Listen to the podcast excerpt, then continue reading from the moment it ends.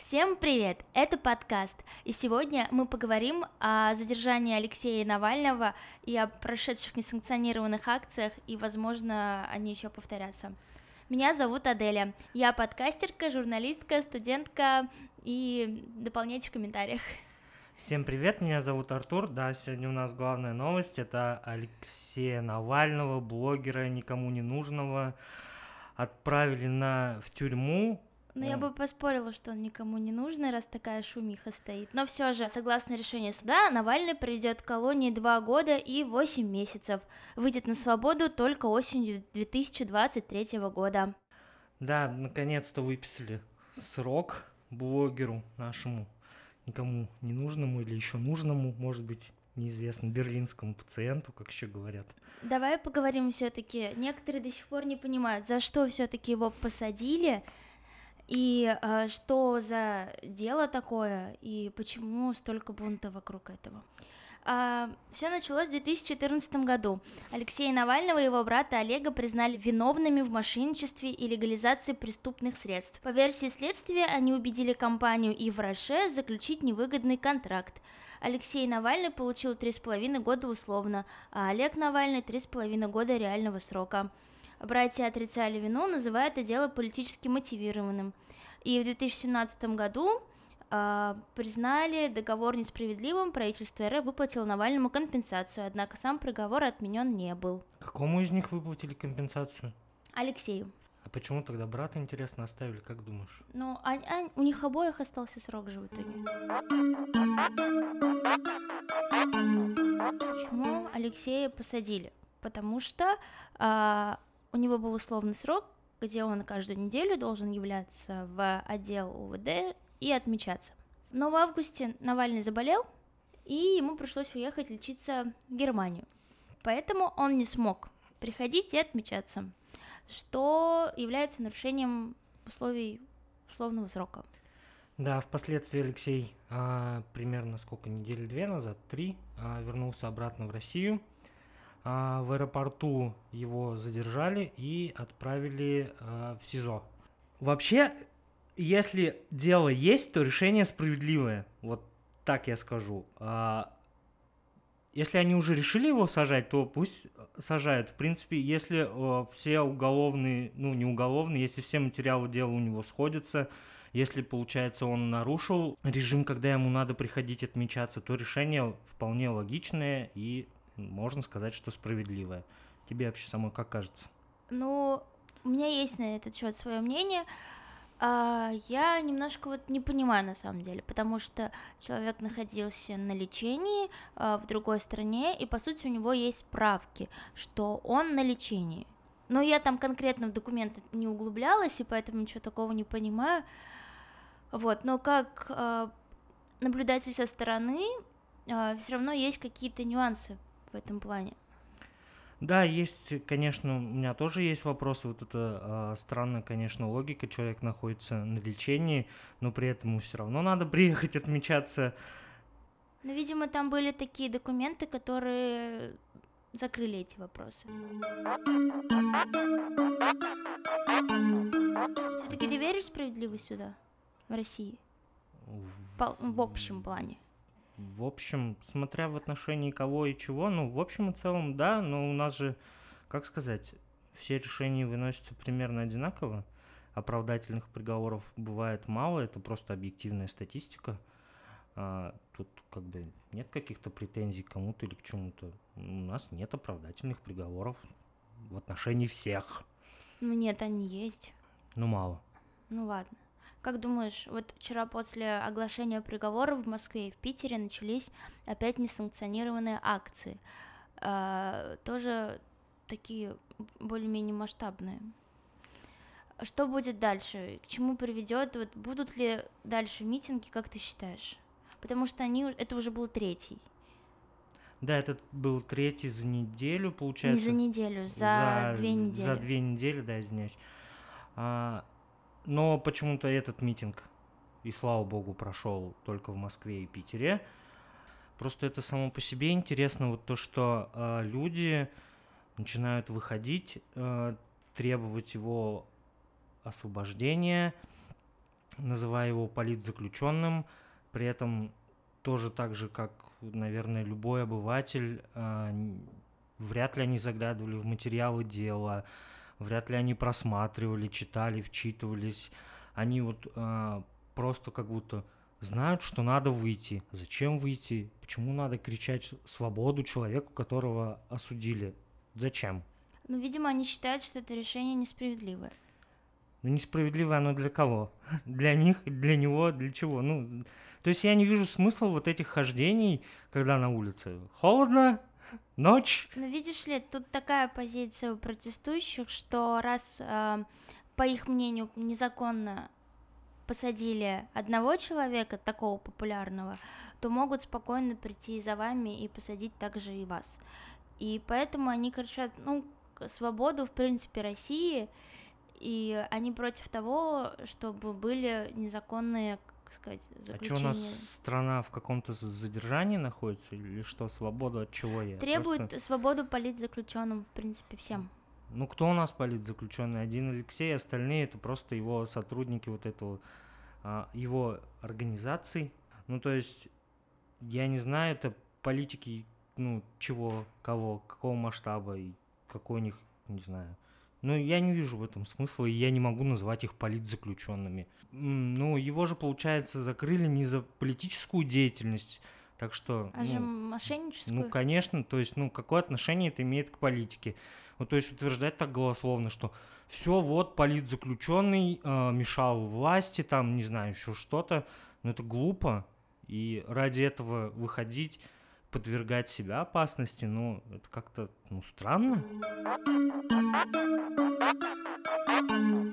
Как ты думаешь, это может привести к опасности для граждан именно вот эти митинги? Ну, вообще, да, ну, как... Каким образом? Какая опасность может возникнуть? Ну, как мне кажется, вот э, с, с вынесенным этим решением ну, страна, ну ладно, народ поделился на, получается, на две стороны, черное, белое. Ну, То на есть... три, некоторые есть нейтральную позицию придерживают. Ну, как нам подают вообще вот в телеграм-каналах, во всяких разных СМИ, хоть либеральных, хоть э, государственных позиций, одни показывают там эти молодцы, вот э, не бьют, не обижают, вторые показывают эти бьют, эти обижают ну, какого-то есть какое-то среднее решение вот в этом вопросе вообще? Почему, получается, народу приходится постоянно выбирать? Нет, зачем? Можно держать нейтральную позицию. Не обязательно. Вообще, в принципе, по этому поводу э, не высказываться против и не высказываться за, а быть на нейтральной стороне. И это решение тоже достойно уважения, потому что сейчас очень много буллинга в том плане, что вот если ты э, держишь нейтральную сторону, значит ты по-любому против или по-любому за. Я думаю, это нейтральный, значит ты нейтральный. Просто к этому никак, никак, никак не относишься. Да, я вот тоже про это хотел сказать. Ну, то есть не оставляют вообще выбора, можно сказать, людям. То есть, ну, я не хочу не поддерживать, например, ни тех, ни других. Ну, допустим, мне это не интересно, я не интересуюсь политикой или еще что-то. И есть же люди, которые вообще, в принципе, живут в собственном вакууме. Например, мои родители, ну, которым мы вообще абсолютно до фонаря. Есть те, есть другие. У меня вот мама до сих пор не знает. Ну, она знает, естественно, президента, ну, каких-то остальных там людей она вообще понятия не имеет, кто это, что это, зачем это вообще надо. То есть, ну, я не люблю, когда вот так вот не оставляют выбора и заставляют какую-то сторону выбирать и что-то делать. И еще по поводу, возвращаясь вот к вопросу о митингах, опасность, не опасность. Вообще, безусловно, опасность. Ну, то есть, э, как со стороны одних, так и со стороны других, как силовых органов, так и протестантов все равно ты не знаешь, как э, себя поведет толпа. Но ты сама была на митингах, мы работали с тобой вместе, ты знаешь, ты видела, когда, что такое, когда на тебя несется толпа непонятных людей. Ну, ну, я бы не сказала, что они прям бегают и несутся, но они идут, просто идут с маршем. Ну, как марш? Не маршируют, а двигаются в каком-то направлении. Ну, неважно, сейчас они идут маршем, а завтра они побегут. Ну, но этого мы не знаем. Ну вот хочу рассказать, как прошел крайний митинг в Казани. Это было воскресенье. Было задержано около 300 человек. это достаточно большая цифра. Я работала в этот день, работала журналистом. А, все началось у театра Камала. Сначала там было очень пусто, никого кроме журналистов и силовиков там никого не было.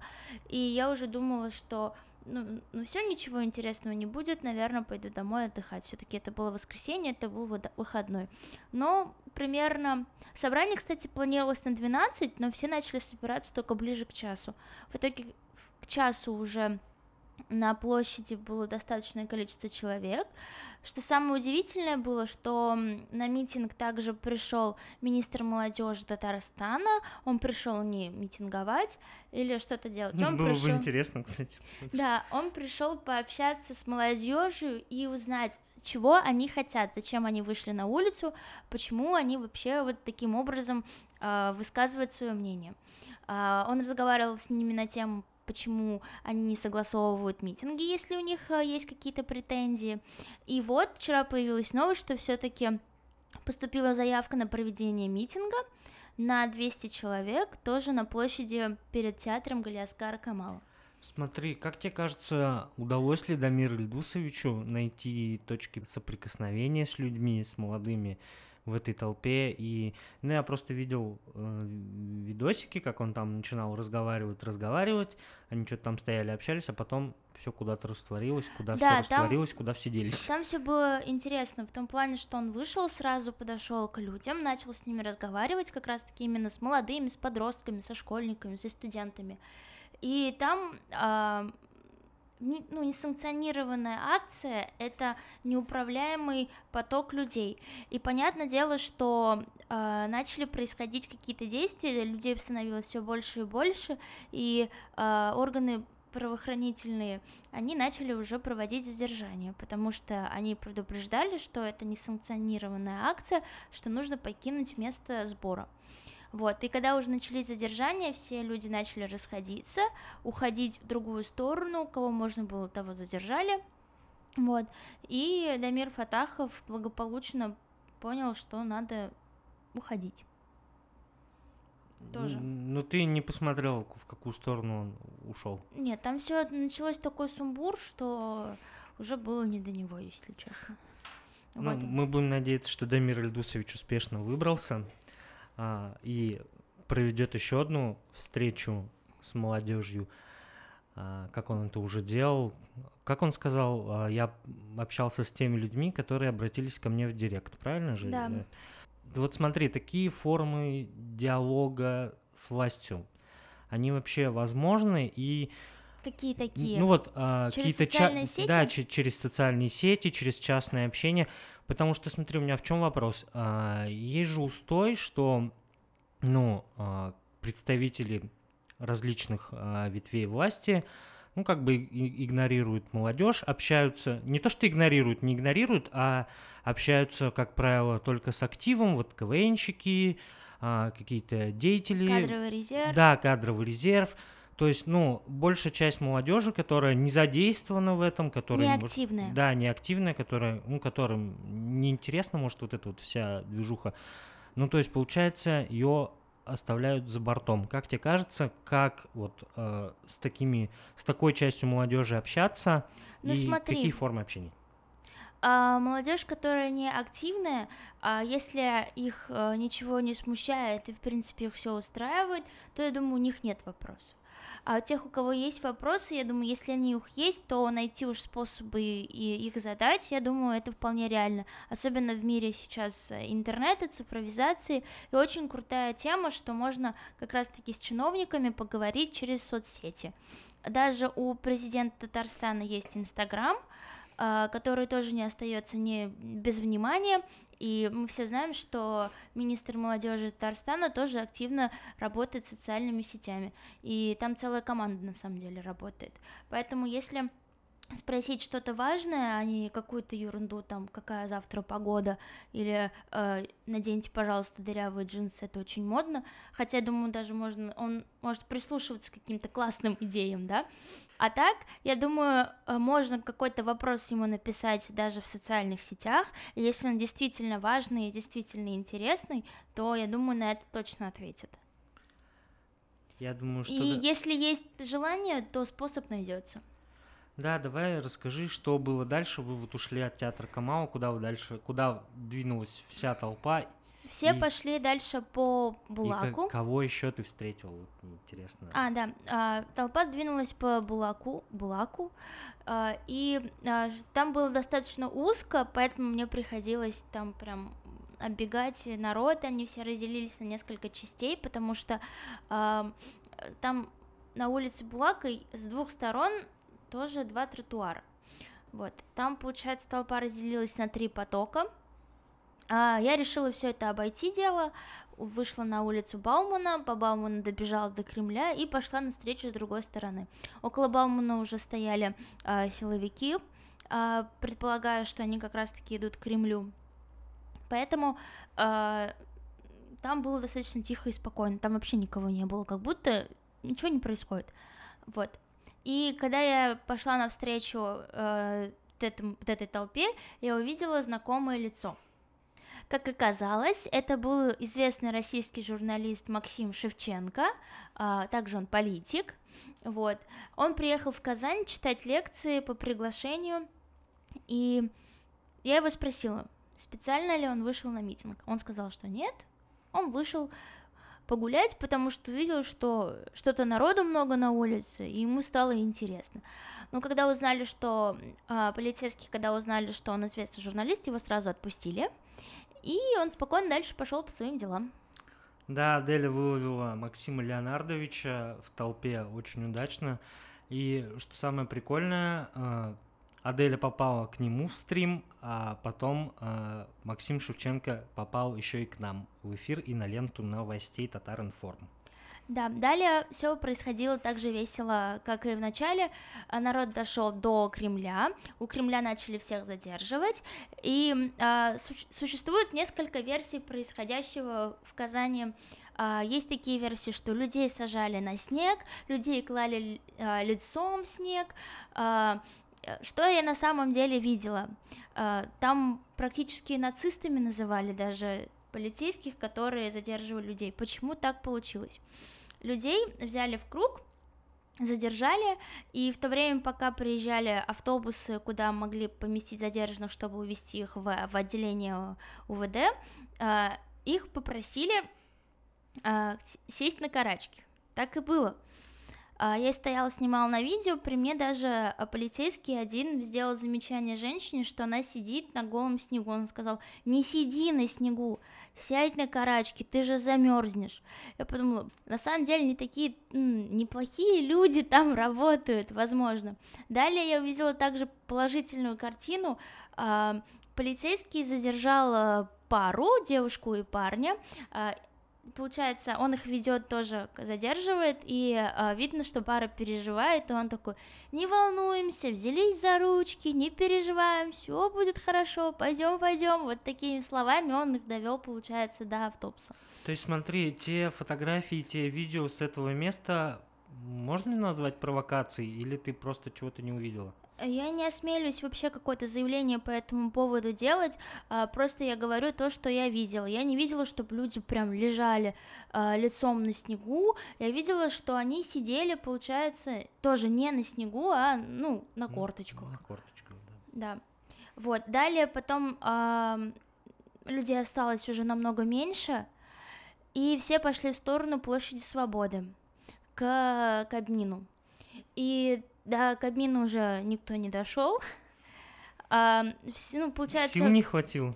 ну там так грамотно поступили э, правоохранительные органы, и они так удобно разбили э, огромную толпу, что как бы, ну, никто большой толпой туда и не добрался. Вот. На эти митинги я не ходил и не работал. А, хочу заметить, 23 января а, в Казани произошел такой казус, что задержали сразу всех журналистов и увезли их в УВД. После этого мы сделали небольшую а, работу над ошибками, и 31 января уже журналистов вообще никто даже пальцем не тронул, что было очень приятно, а, потому что получилось заснять весь нужный контент, получилось набрать историй, получилось даже поймать э, получается, известного журналиста, на секундочку, вот, а, и работе никто не мешал, и это было очень приятно, чтобы такое дальше и продолжалось. Вообще, а, вот смотри, раз ты была уже на двух акциях а, несанкционированных, чем они особо отличались друг от друга? Есть ли какие-то отличия по количеству, может, народу? Все-таки по ощущениям, как будто в прошлый раз было больше, или я ошибаюсь? Ну, я не знаю, я не могу сказать, что вот они как-то сильно друг от друга отличаются. Отличаются только тем, что журналистов не трогали. Вот, и это было очень хорошо. Ну и я думаю, что это э, чисто это мое мнение, что далее митинги уже не будут, наверное, набирать такой объем э, людей, такой объем, такой масштаб, который ранее был, потому что ранее присоединялись к таким акциям э, люди, могу сказать точно, просто посмотреть, потому что интересно. Такое никогда не происходило в Казани. В Москве, в Питере, возможно, в Казани такого еще не было.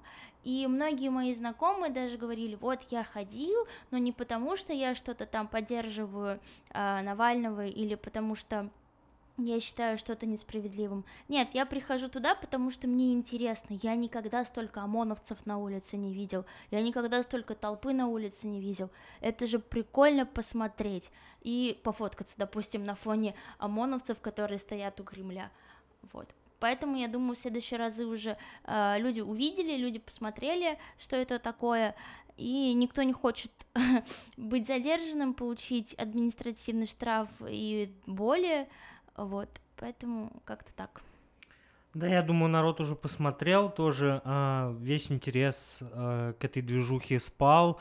Я не знаю, а, надеюсь, уже никто не будет выходить, потому что на следующей в течение этой недели, да, наступают... Суббота, воскресенье, морозы. Да, наступают холода. Я бы вот вам посоветовал сидеть дома в тепле. А, вам не придется кататься в пазиках а, непонятных, возможно, в каких-то автобусах опять закроют, скорее всего, метро, если вы куда-то пойдете. Зачем вам это надо?